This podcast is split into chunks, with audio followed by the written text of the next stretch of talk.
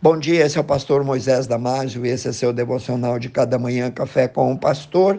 Hoje falando sobre uma arma poderosa chamada oração. No livro de Eclesiastes, capítulo 8, versículo 3 diz: Não te apresses a sair da presença dele. É indiscutível o valor, a importância da oração como uma atitude de vida no dia a dia do cristão.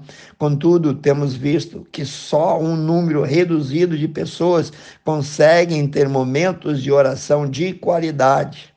É necessário que oremos em todo o tempo possível.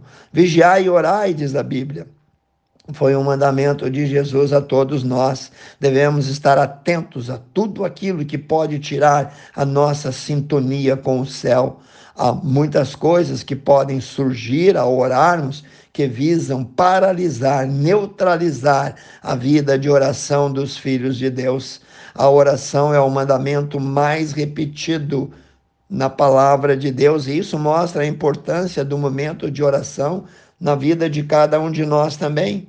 Eu creio no poder das mãos santas que se levantam, dos joelhos que se dobram, das lágrimas, dos choros, dos gemidos feitos em direção ao céu. Sim, eu creio no poder da oração. Em Provérbios capítulo 8, versículo 17, Deus nos diz: eu amo aos que me amam e aos que cedo me buscarem me acharão.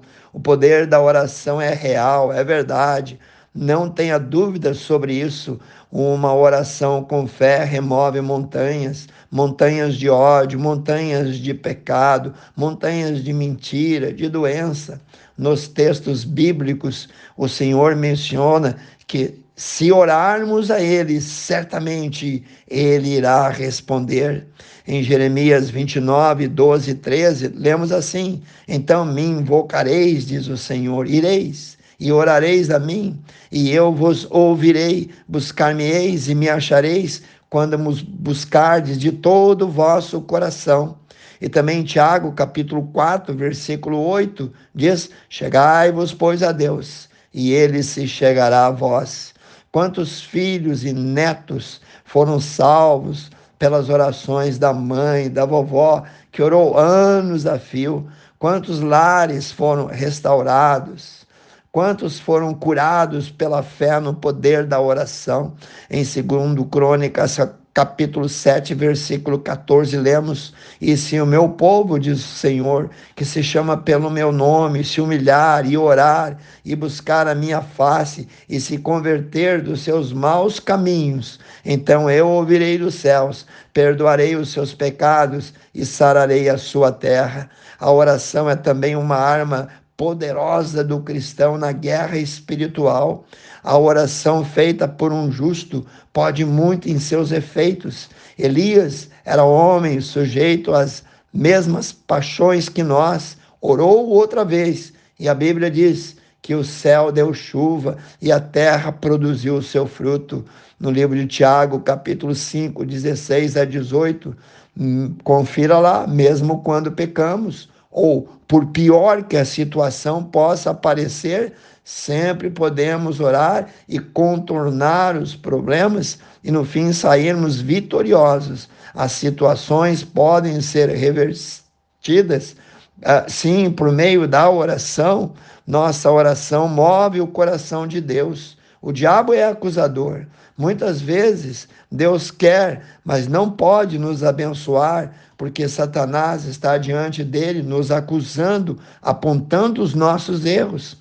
Nós falhamos, mas temos o sangue de Cristo que nos purifica de todo pecado. Então, entre na presença do Senhor pedindo perdão, pedindo clemência, pedindo a sua misericórdia que se renova a cada manhã e receba dele o perdão.